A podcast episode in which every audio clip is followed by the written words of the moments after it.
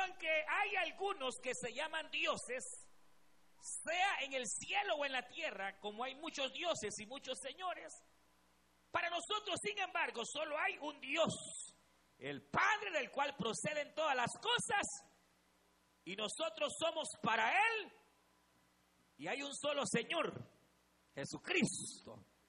Por medio de Él, somos para un Señor Jesucristo, por medio del cual son todas las cosas, y nosotros por medio de Él. Pero no en todos hay este conocimiento, porque algunos habituados hasta aquí a los ídolos comen como sacrificado a ídolos y su conciencia siendo débil se contamina. Si bien la vianda no nos hace más aceptos ante Dios, pues ni porque comamos seremos más, ni porque no comamos seremos menos. Pero mirad que esta libertad vuestra no venga a ser tropezadero para los débiles. Porque si alguno te ve a ti que tienes conocimiento, sentado a la mesa en un lugar de ídolos, la conciencia de aquel que es débil no será estimulada a comer de lo sacrificado a los ídolos. Y por el conocimiento tuyo se perderá el hermano débil porque en Cristo murió.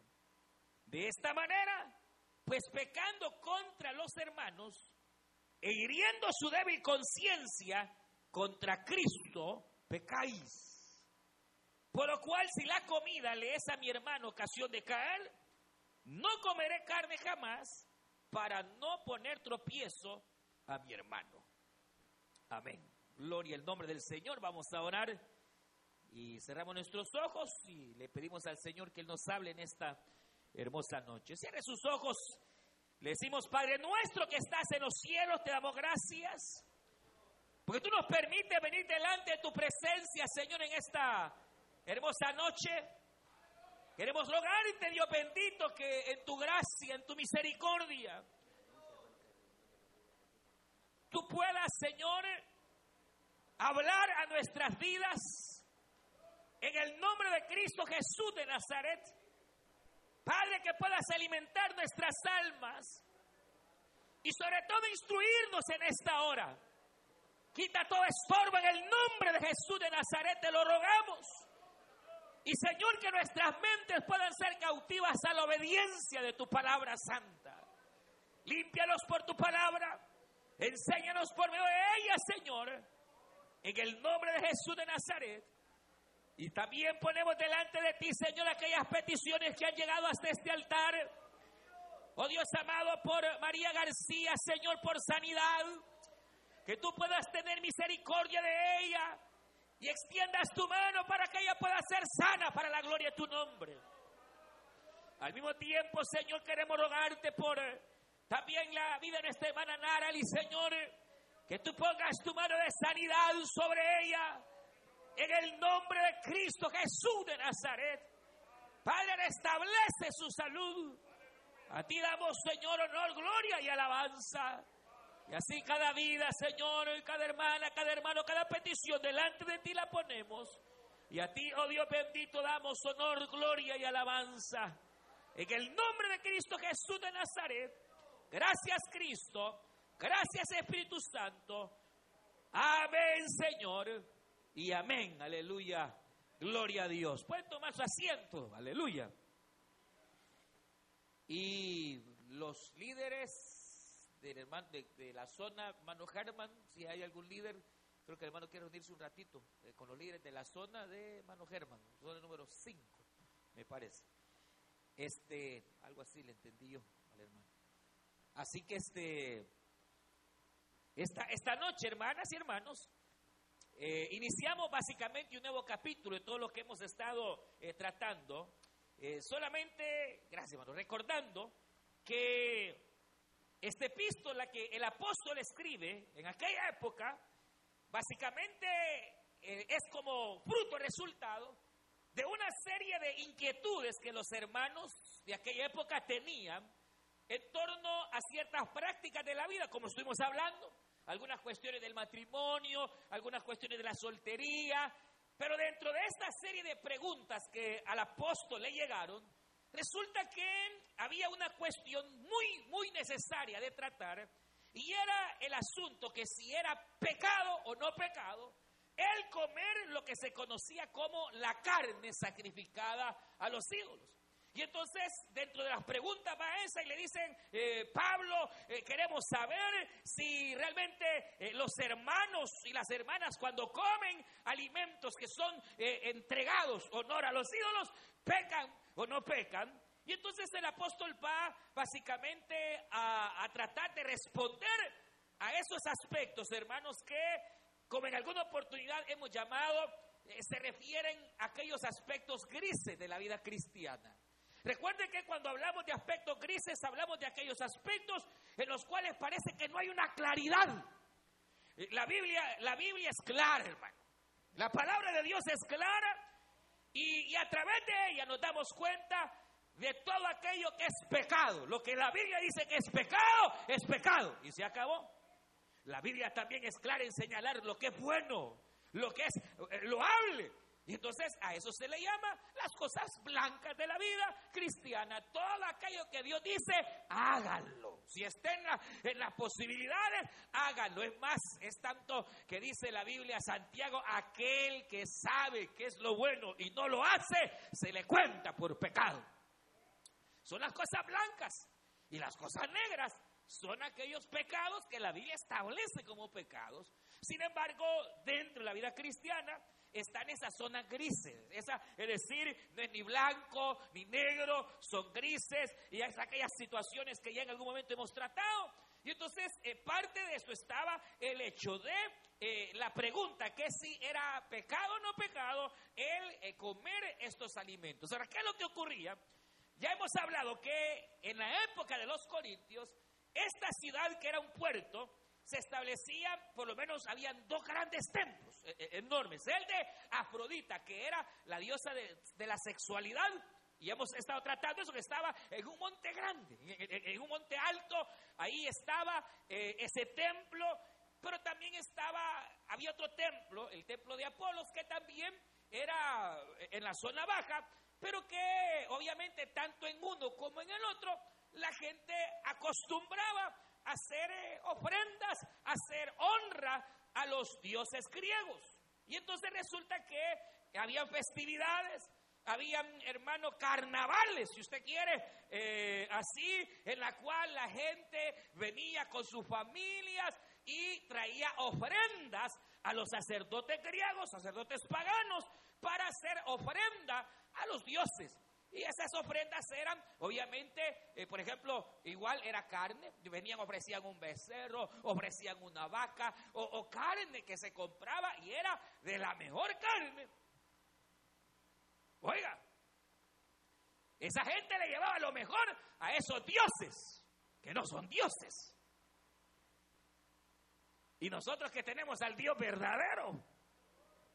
Pero imagínense la gente procuraba ir y, el mejor becerro, la mejor vaca, la mejor calidad de carne era llevada para hacer sacrificios a los dioses griegos. Y entonces parte de esa carne, al igual que lo hacían los sacerdotes del antiguo tiempo, los sacerdotes de Dios, era que parte de esa carne la cogía el sacerdote o, eh, la sacerdotisa eh, griega, parte era quemada para holocausto de los dioses y entonces la parte que sobraba era la que la gente tomaba para llevársela a su casa. Y entonces la gran mayoría de gente lo que hacía era venderla.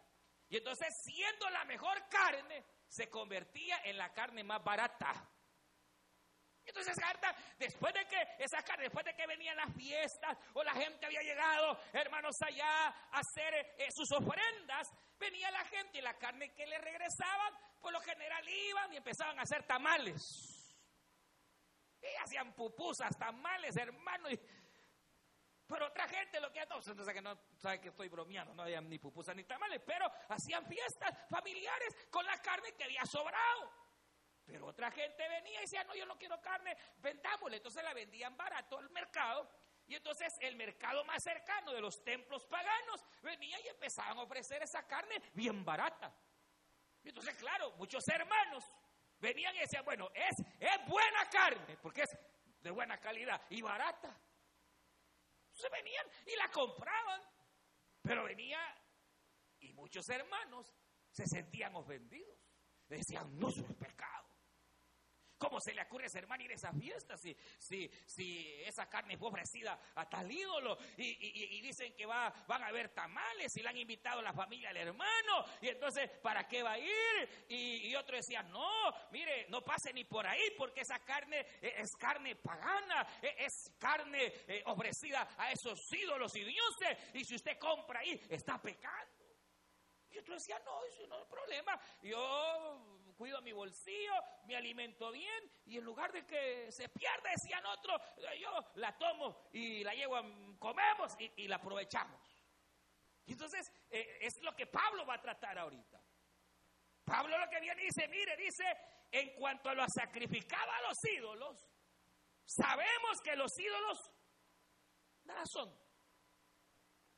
Y entonces dice, en cuanto a lo sacrificado a los ídolos, sabemos que todos tenemos conocimiento. Esta parte en la cual Pablo dice, sabemos que todos tenemos conocimiento, básicamente pudiera estar en dos líneas. Una, que parecería ser la más correcta, es que Pablo se está casi como, como burlando.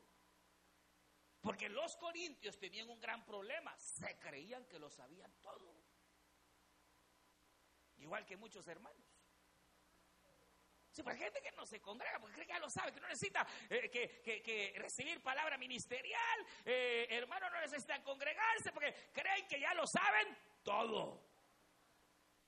Y entonces, igual, los corintios eran personas que, muchos de ellos, por su cultura, porque la cultura de los griegos esa, esa era, creían que lo conocían todo, se creían más sabios que los demás. Y entonces, eh, muchos creyentes ya convertidos, igual tenían ese sentido de que creían que no necesitaban. Por eso es que uno decía, no, yo soy de Pablo, no, yo soy, no, nosotros de Cristo. No queremos ni a Pablo ni a Pedro porque no necesitamos ser pastoreados, decían algunos. Y entonces Pablo, usted sabe, les tiene que decir, ustedes están mal también. Porque todos necesitamos. Es más, es lo que aquí dice, mire, el conocimiento envanece, el amor edifica. Ya vamos a tratar esto. Y si alguno se imagina que sabe algo, en verdad yo le digo, dice Pablo, no sabes nada. Tú que te crees sabio, en verdad no sabes. Porque realmente el conocimiento completo y pleno nadie lo tiene. Usted puede ser, eh, hermano, eh, un conocedor de qué de, negocio. Usted puede ser un hombre que conoce, eh, hermano, la labor que usted desempeña, si es eléctrico, lo que usted sea, puede ser erudito en eso, pero es un conocimiento limitado. Si lo pongo a que me haga un plato de... No me cocina. Porque no sabe. Igual, entonces no hay un conocimiento pleno porque el único que conoce todas las cosas y es sabio sobre todo es el Señor, Dios de dioses, Rey de reyes y el sabio, sabio, Él lo conoce todo. Entonces, eh, uno, uno a veces cree que conoce y tal vez conoce parte de algo, pero desconoce otras cosas. Y entonces Pablo dice estas palabras, eh, le dice estas palabras y, también casi que lo que Pablo está diciendo acá, si alguno cree que sabe o tiene realmente no sabe las cosas como debería saberlas. Era porque en ese entonces, los días de Pablo, hacía más o menos unos 60, 70 años, había andado por ahí Sócrates años, unos 100 años tal vez por ahí, Sócrates había sido el más grande filósofo griego, quien conocía mucho y era famoso por su gran conocimiento. Y cuando él le preguntaba, eh, y, la gente decía, no, señor Sócrates, usted quien lo sabe todo. No, no, no, no, no, no. A mí no vengan con que yo sé las cosas porque yo solo sé que no sé nada. Entonces así contestaba. Cuando le decían usted, no, no, yo solo sé que no sé nada. Y entonces ese era un dicho popular y es casi el que Pablo trae, diciéndole a los griegos mismos, mire, ustedes que se creen sabios a la verdad, no saben nada. Creen que son sabios, creen que tienen conocimiento, pero si alguno cree saberlo, dice, sepa que no sabe cómo debe de saber. Y entonces viene Pablo y dice, pero si alguno ama a Dios, ahí cambia la cosa. Pero el punto, el detalle es que viene y entonces eh, eh, comienza a básicamente hacerle entender a la iglesia que el problema básicamente no estaba ni en la carne, no estaba ni en los ídolos, sino que en la iglesia. El problema que había es que habían diferentes clases de conciencias. O sea, por lo menos aquí Pablo va a hablar de dos tipos de cristianos y es que hay personas creyentes con conciencia débil y hay personas con conciencia fuerte. Desde el momento en que dice, mire, mire, acerca pues de las viandas que se sacrifican a los ídolos, sabemos que un ídolo nada es en el mundo y que no hay más que un Dios y un Señor Jesucristo, bendito el nombre de Dios.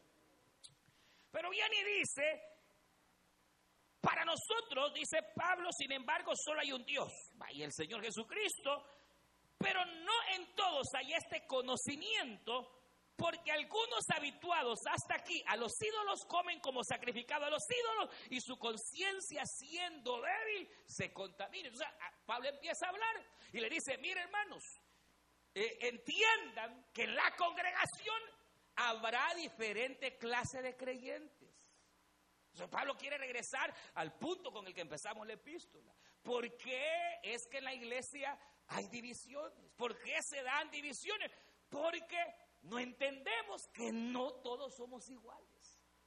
No entendemos que el, mire, solo esto ya bien, solo, solo esto, entienda, el proceso, el proceso el proceso que Dios lleva con cada hijo es particular. Dios está tratando con usted de una manera, con usted de otra manera, con usted de otra manera, con él de otra manera, porque no somos iguales, somos distintos. Y Dios trata a cada hijo de manera particular. E-, el hecho que usted, por ejemplo, ya haya entendido algunas cosas, ya hay hermanas o hermanos que todavía no han llegado ahí, no debe llevarnos a una división o a menospreciarlos. O sea, Pablo está diciendo, miren, eh, eh, entiendan que en la iglesia hay personas que piensan de una manera y habrá personas que piensan de otra. ¡Ey! Aprendan a respetarse. De igual manera, en la iglesia habrá gente con conciencia débil y habrá gente con conciencia fuerte. Entonces, ¿qué ocurría aquí? Que a los que tenían conciencia débil, aquellas cosas sobre ¿qué, es tener una conciencia débil, es una conciencia que no tiene claridad en algunas cosas de la vida cristiana, que dudan si esto es pecado o no es pecado, que, hermanos todavía no han llegado a un conocimiento de la plenitud en cuanto a la salvación. Porque en cuanto a Dios, a Dios lo vamos conociendo. Y esa es la voluntad del Señor, que le conozcamos. O sea, el hecho de que haya personas con débil conciencia no implica que no sean salvos no implica que no están conociendo a Dios, lo están conociendo. El problema es en torno a la salvación. Que si esto es pecado, si esto no es pecado, hacer esto puede ser malo, o para otros no es malo, ¿qué hacer? Y entonces e, es ahí donde hay dos clases de personas, cristianamente, pero, o sea, aprovechando la temática, yo quería, hermano, hacer referencia a las diferentes clases de conciencias que hay. Porque para empezar, está la conciencia. ¿Usted sabe qué es la conciencia? Yo ya le he dicho que es la conciencia. ¿Qué es la conciencia? ¿Qué es la conciencia? Es que no tenés conciencia, le dicen. Si poste más inconsciente. ¿Qué, qué, qué es conciencia? Exacto, es la brújula que Dios ha puesto en el ser humano y que está en el espíritu del hombre para que le diga lo que es bueno y lo que es malo. Independientemente si hay conocimiento, no independientemente si es educado, no independiente a unas culturas más, más salvajes, hermanos, han demostrado que tienen conciencia de pecado. Es una conciencia, hermano. O sea, la conciencia ahí está. Obviamente, esa, esa conciencia que al ser humano le guiaba hacia lo bueno y lo malo, esa conciencia se atrofió con el pecado. Y todos nacemos con una conciencia quebrada que tiene que ser regulada con la educación, pretende ser regulada con las leyes morales, pretende ser regulada con ciertos aspectos que más o menos le ayudan, pero el problema de la raza humana es que la conciencia cuando uno nace, ya nace con una conciencia quebrada. Y que como casi siempre se va ignorando la conciencia, se va callando la conciencia, llega el momento en que la Biblia habla que hay personas que la tienen hecha piedra.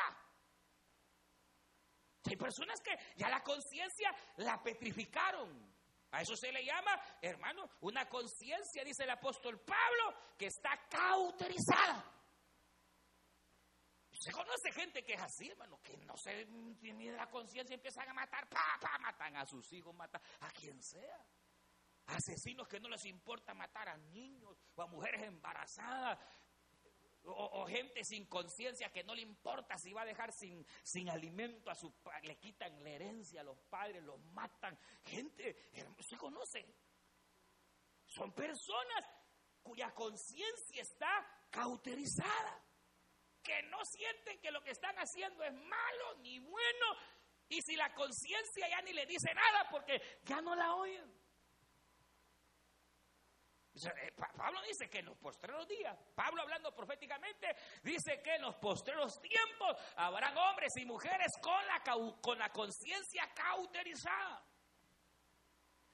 Y sobre todo hoy, en estas épocas, hermano, con el internet, el YouTube, eso, que los niños desde edad ya empiezan a ver.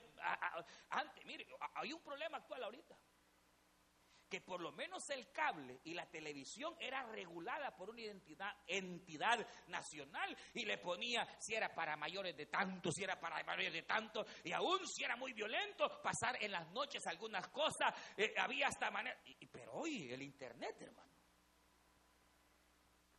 Ese, el YouTube, ese canal, ahí no se atina. No hay restricciones. Entonces, ¿qué pasa? Que un niño desde la corta edad empieza a ver cosas, hermano, que cuando sea viejo. O sea, imagínense cómo estamos hoy que eh, se está ahogando alguien y empiezan, en lugar de salvarlo, hermano, empiezan a grabarlo hasta que se ahoga. Y, el video lo pasa y todos los niños viendo cómo se está ahogando, viendo, ya, ya la muerte no se le tiene miedo. O sea, estamos viviendo un momento tan terrible, hermano. Y hay que, hay que cuidar, hermano. Tenemos que tener cuidado en el nombre del Señor. Porque hoy más que nunca hay personas que están perdiendo su conciencia debido a la influencia del mundo, debido a tantas situaciones, hermanos. Al grado eh, que estamos, la juventud se pierde. Eh, hermano, mire qué dirección que está tomando la humanidad. Porque la gente cada día más y más están perdiendo la conciencia que le dice lo que es bueno y lo que es malo. Mire, Pablo lo dijo, eso es, eso es la mayoría de las personas más. Usted puede ser una buena religiosa, puede ser un buen religioso, pero si no ha nacido de nuevo, Usted, aunque tenga cara de guapo y cara bonita, hermana, usted tiene la conciencia cauterizada. Porque hasta el día en que el Señor viene y nos ilumina nuestra conciencia, dice Hebreos que la sangre de Cristo se derrame en nuestras conciencias, capítulo número 5, entonces nuestra conciencia vuelve a la vida y nacemos de nuevo. Por eso Nicodemo le dijo al Señor, ¿qué de hacer para heredar el reino de los cielos? Tienes que nacer de nuevo, meterme al vientre. No, no, no, nacer del agua y del espíritu. Y de una conciencia nueva. Entonces el cristiano se supone que una de, los, de, las evidencias de una verdadera conversión es que su conciencia ahora sí funciona. Le furula le funciona.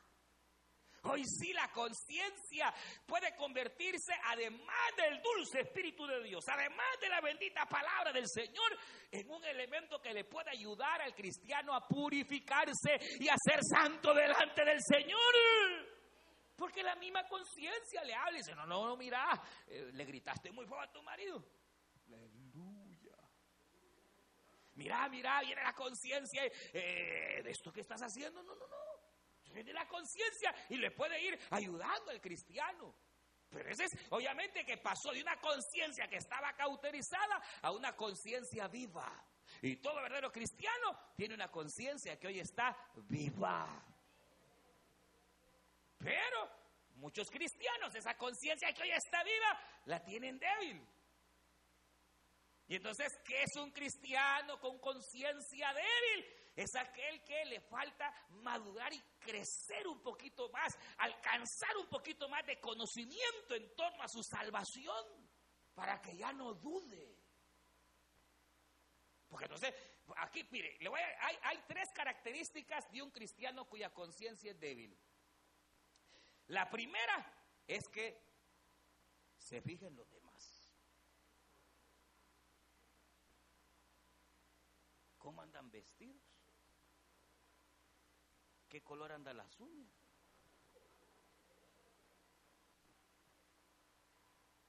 Una característica de una persona cuya conciencia es débil todavía es que está viendo y señalando para allá cuando hay tres dedos que están señalándole a él.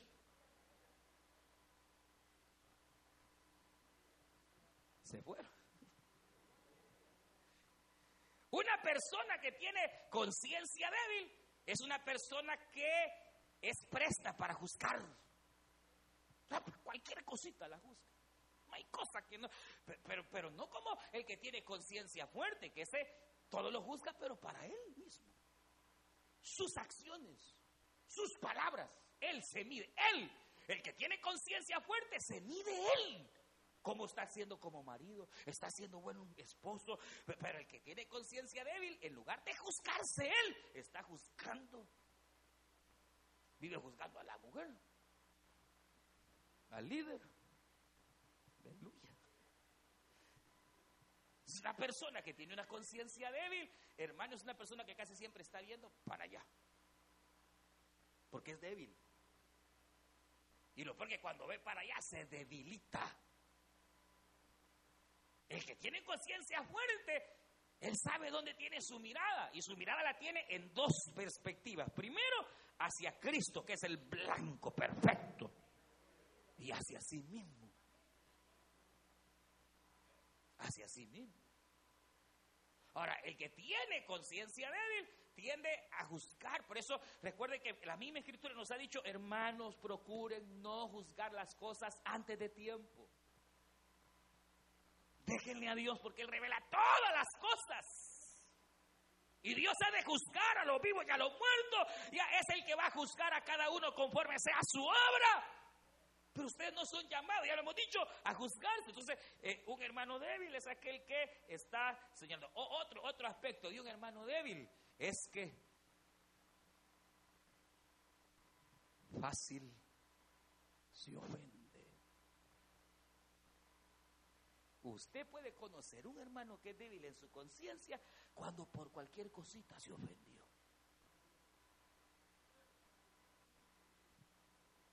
Es que no me vio la hermana y no me saludó. Y ahí va caída porque la otra no la saludó. Es que me dijeron, quítese de ahí. Y ahí va porque le quitaron la silla donde siempre se sienta. Conciencia débil. Por lo general, una persona que tiene la conciencia débil, eh, y es lo que aquí pasaba, que los hermanos eh, eh, veían a los otros y andaban, uy, aquel por dónde anda, y aquella, y, andaban hermanos al grado que se debilitaban. Lo otro es que una persona con conciencia débil no tiene seguridad en lo que hace, cree que todo es pecado y hay cosas que son pecado y hay cosas que no son pecado. Pero el que tiene débil conciencia tiene dudas sobre ciertas cosas, como en este caso de manera particular, si era pecado o no comer la carne que era dada, hermanos, a los ídolos. para el cristiano que ya tenía su conciencia más fuerte, él puede hacer uso de su libertad porque él sabe que los ídolos nada son. Porque él ha alcanzado conocimiento de su salvación y él sabe que coma o no coma, él es salvo por gracia y por misericordia del Señor. Él sabe. Porque aquí no estamos hablando de un pecado de adulterio. ¿Será pecado el adulterio? ¿Cómo que no es pecado? ¿Será pecado robar? ¿Cómo que no es pecado? No, aquí está hablando de que venía esa carne sabrosa y rica y entonces eh, dice que decían no como. ¿Usted sabe que hay, hay incluso eh, eh, líneas cristianas dicen, no, usted no puede comer carne, usted evite comer eso, usted tiene que congregarse tal día, usted congreguese y, y, si no se congrega ese día, usted está, está pecando. Usted si no guarda el sábado, usted no va a ser salvo, enseñan los adventistas. Pero el, cristiano que tiene su conciencia fuerte, él sabe que todos los días son para el Señor, sea sábado, domingo, todo es de Dios, aleluya. Y él puede adorar al Señor todos los días de su vida. El, que es, el, que es, fuerte en su conciencia, él sabe que los ídolos nada son y que él tiene libertad en Cristo para poder ir y comer. Y, es más, habían unos que hasta abusaban porque de repente no solo compraban la carne, sino que se iban a sentar al mercado, hermano. Otros iban hasta el mismo templo a echarse su, su taquito. Y entonces de repente pasaban unos hermanos, miren dónde está el hermano, decían. Y se escandalizaban, pues, porque para ellos todavía eso era pecado. Porque no habían avanzado en su conocimiento de la salvación en Dios. O sea, sí hay, eh, eh, desde la manera de vestir, desde la manera de... ¿Cuántas situaciones, hermanos, donde tal vez la Biblia calla y no hay una expresión clara? Y entonces es donde viene Pablo y habla de esta conciencia débil y lo de conciencia fuerte. Pero viene y lo que dice acá es tremendo porque ¿qué, ¿qué, es lo que puede llevar a una persona, por ejemplo, que es débil en su conciencia, llevarla a una conciencia fuerte?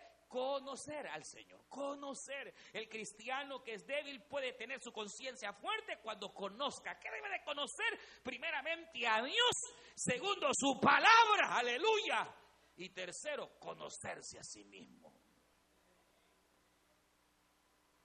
Pero ese conocimiento solo viene a través de la palabra conocer a Dios como es Dios. ¿Será que Dios me va a, echar el fuego por esta situación o no? Pero cuando uno va conociendo el carácter de Dios, va conociendo la palabra del Señor, va, hermanos, eh, quitando esas zonas grises y va teniendo claro lo que es y lo que no es. Pero entonces viene acá. Hay conciencia cauterizada, hay una conciencia viva que es de todos cristianos, hay una conciencia débil y hay una conciencia fuerte. Pero también hay una conciencia mala y hay una conciencia limpia. Entonces, ¿cuál es el deseo de Dios? Que el cristiano crezca y llegue a tener una conciencia fuerte en torno a su salvación y su fe, pero limpia. Cuando Pablo, capítulo 23 de los Hechos, dice, miren, yo desde que me convertí he procurado andar con limpia conciencia delante de Dios y de todos los hermanos. Pablo alcanzó un nivel de madurez tremendo, una conciencia fuerte rápidamente, convicción firme de lo que él era. Hermano, empezó a conocer al Señor, conoció su palabra, pero además tenía una conciencia limpia. Porque un cristiano con débil conciencia o incluso con conciencia fuerte puede manchar su conciencia. ¿Y cuando la mancha? Cuando, por ejemplo, hace cosas que sabe que son pecados su conciencia le habla y él procura ignorar su conciencia. Y se va permitiendo cosas, no se arrepiente, ofendió a la mujer y va a dormirse tranquilo como que no hizo nada. Tenga cuidado porque está manchando su conciencia. Se permite ciertas cosas, no siente que es pecado, cuando sí es pecado, que la Biblia sí dice que es pecado. Entonces, eh, eh, cuando la conciencia se va, puede ser débil o puede ser fuerte, pero se va manchando. Cuando de repente el cristiano fuerte o débil comienza a hacer ciertas cosas que pueden ser buenas aún dentro de la obra del Señor, pero no las está haciendo para la gloria de Dios, sino para su propia gloria. Un creyente con conciencia sana, limpia, sabe que todo lo que hace se lo debe al Señor y para el Señor es, hermano. Y no va a buscar su propia gloria, no va a hacer las cosas para que lo vean, no va a hacer cosas con doblez. Un cristiano que, que hermano, ha manchado su conciencia es aquel que hace cosas con doblez, con una doble intención. Que aparentemente la primera intención es loable, pero la otra es mala.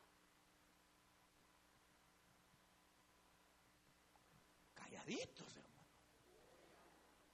Entonces, ¿qué dice la Biblia? Que debemos luchar para llegar a tener una conciencia que sea fuerte, pero al mismo tiempo una conciencia que sea limpia, hermano.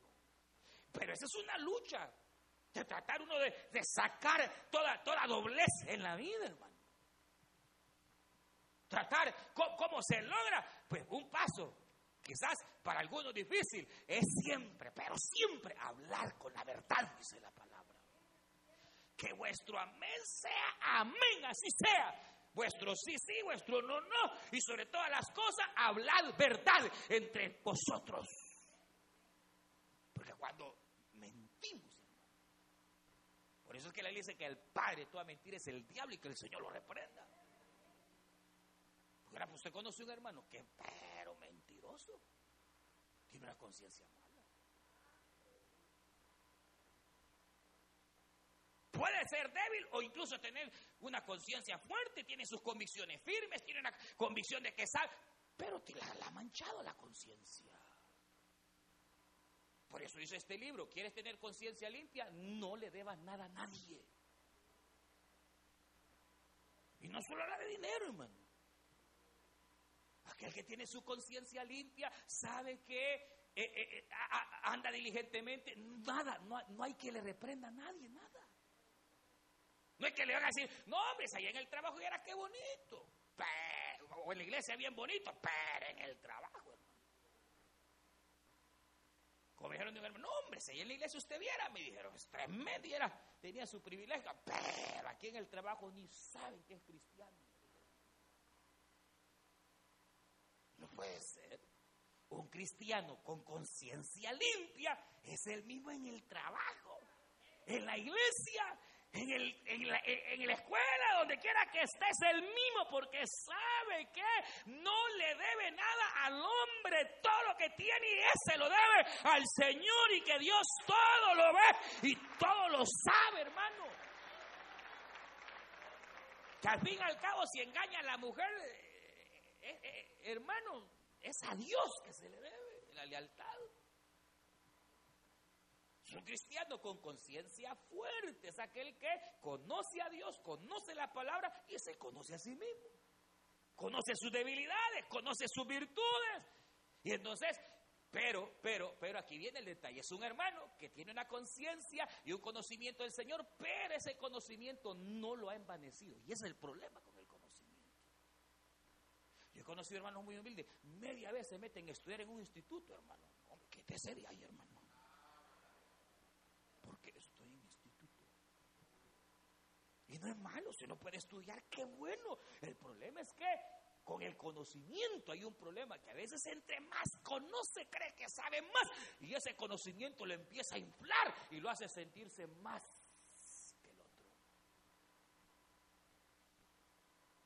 Pues lo que está diciendo aquí, que, que el conocimiento es bueno, pero puede envanecer. De repente se mete a estudiar la Biblia, qué bueno, y hágale, y léala. Pero no se jacte. Yo he leído la Biblia cuántas veces y. Tranquilo. Como aquella hermana que eh, anda en sacrificio. Y quieren que todo, ahí en el Facebook pone, hoy voy a andar en sacrificio. Para que todo el mundo sepa. Voy a, eh, eh, eh, Para que sepan, ando en tres días de sacrificio. Pues no lo está haciendo para la gloria de Dios. Pues lo hace para que la vean, para que digan, qué mujer, qué varón más santo. Es una mala conciencia. Porque se está jactando de las obras que hace. Por eso dice la Biblia que no te alabe tu boca, sino la boca del extraño. Y si oras o ayunas o que haces, hazlo no para la vista de los hombres, sino para la vista de Dios, que aquel que ve en oculto lo que tú haces. Sí, aquí vengo que está adorando dos horas, hermanos. Hágalo, pero no se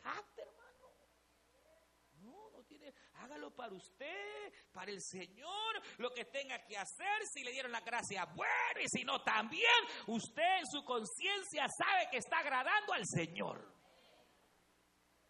Aquí viene que una conciencia limpia y fuerte es aquel que tiene libertad en Cristo para muchas cosas, pero se limita por el amor Dios entonces Pablo dice, tú que tienes conciencia fuerte y limpia y te gusta comer carne y sabes que es barata y rica y la puedes comer porque los cielos nada son, ten cuidado. Porque si el hecho que vayas a comprar ese mercado vas a hacer que dos y tres hermanos se caigan de la gracia, entonces no lo hagas por amor a Dios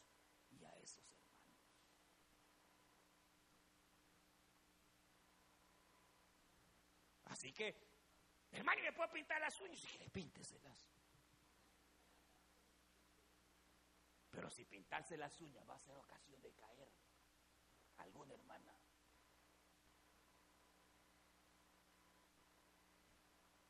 ¿Por qué es preferible? Limitar mi libertad. Oiga, es preferible esa libertad limitarla.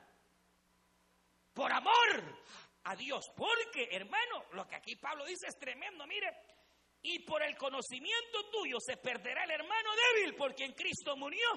De esta manera, pues pecando contra el hermano, pecas contra Cristo.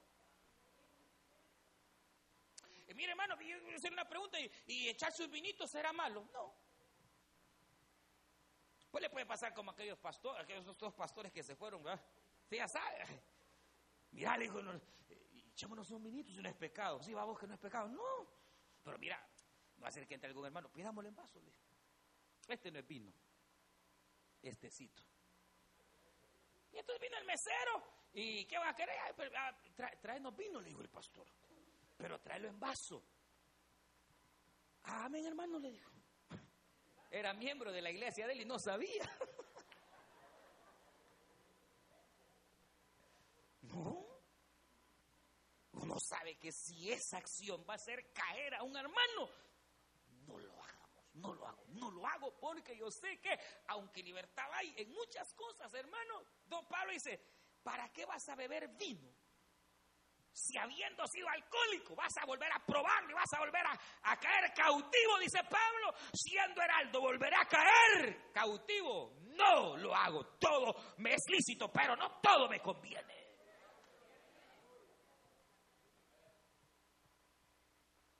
Cosas, hermano, que tal vez a uno le gustan, pero para otras personas son pecados. Entonces mejor lo evitamos. Por amor a Dios, por amor a Cristo y para no hacer caer al hermano o a la hermana. Por amor a Cristo y a Dios hay que saber vestirse. Sí, por amor. Hermano, ¿usted cree que a mí me gusta vestirme así? No me gusta. No, fíjate, ¿sabe cómo me gusta a mí andar? Y ando en mi casa en chores. En chores y en camiseta, sí me gusta. Cuando estoy en la casa, sí me gusta. Pero para afuera, pues ni modo tengo que cambiarme. Pues sí. A menos que vaya a la playa o vamos a algún río o algo así, pues tampoco voy a ir así ni voy a bañar así, ¿verdad?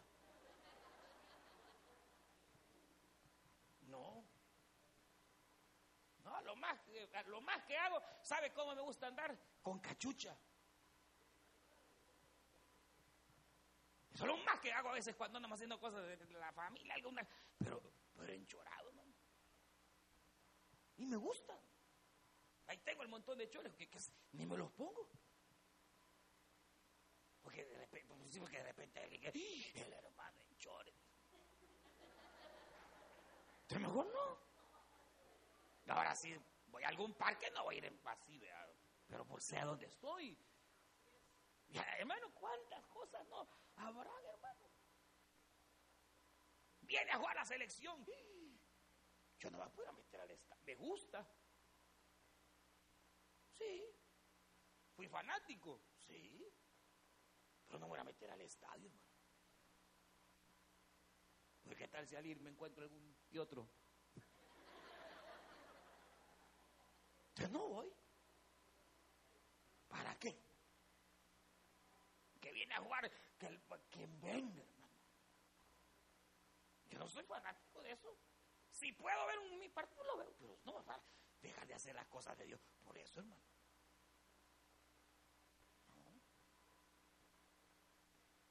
¿Cuántas cosas, hermanos, hay que, que, que, pueden hacer ocasión a una persona? Yo le evito. ¿Para qué? Porque antes de todo está el amor, hermano. Esto cada, cada quien, o sea, pero la idea es, hermano, que cualquiera que sabe que tiene libertad en Cristo debe de usar esa libertad para edificar a otros y a sí mismo y evitar que a través de esa libertad hagamos que otros pequen. Y es aquí, hermano, qué tremendo. Cuidado con hacer que otros pequen. Porque, ay, dijo el Señor, de aquella y de aquel que es piedra de tropiezo. Mejor sería que se agarre un molino de esos hermanos y la se ahogue. Que ser piedra de tropiezo para uno de mis pequeños. Pues sí, porque habrá gente débil, la van a ver, habrá gente pequeña, en el, la va a ver. Y si, y si yo lo que hago, los voy a ofender, pues es mejor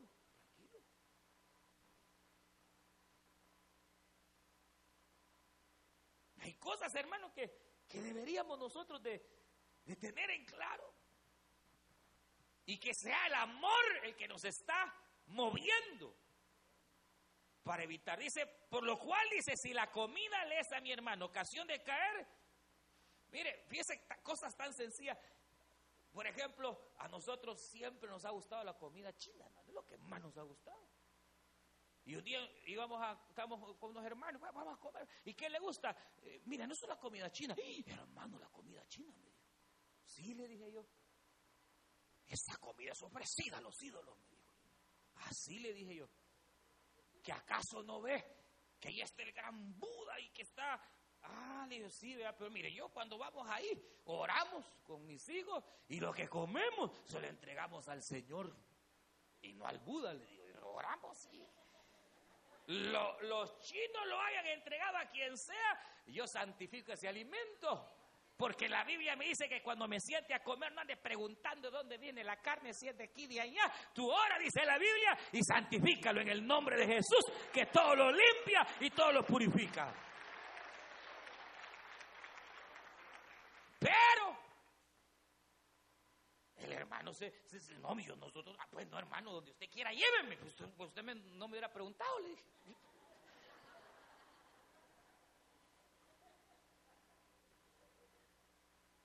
haciendo una visita de un hermano que el Señor hizo un gran milagro en él después de muchos años, en este año que es año de nuevos comienzos. El Señor, y hay milagros que el Señor está haciendo este año, hermano, que vamos a ver qué día los testificamos. Ocho años esperando un riñón, el hermano, en todas las puertas cerradas. Y en una oración que hicimos, hermano, eh, oramos por el hermano y yo sentía, y me dijo, hoy sí, me dijo, ya va a ver, en esa semana lo operaron. Riñón nuevo para la gloria de Dios después de ocho años. Y cuando lo voy a visitar, y que está recuperando, mi hermano, y yo todo va a estar bien, y que le han dicho, mire, lo primero que me dijo el médico, no vaya a los bufetes chinos. A ver, explíqueme, le dije yo. Y le dijo el médico, usted tiene solo un riñón. Y la peor comida que existe es la comida china. ¿Y por qué? Le digo. Porque es la comida más sucia que hay. Va la gente, agarra el volado, rara, pero con los mocos. Y viene usted, le dijo, y vuelve a agarrar el mismo mango que a saber cuánta gente. Ya no volví a ir a los chinos, fíjense.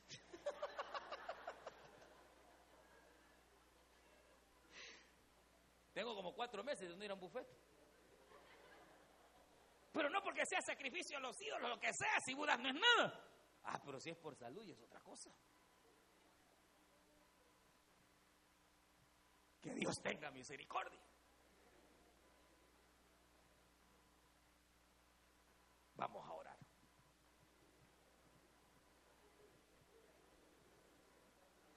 Aleluya. Gloria a Dios. Vamos a ponernos en pie, hermanos. Padre nuestro que estás en los cielos. Te damos gracias, Señor, por tu palabra.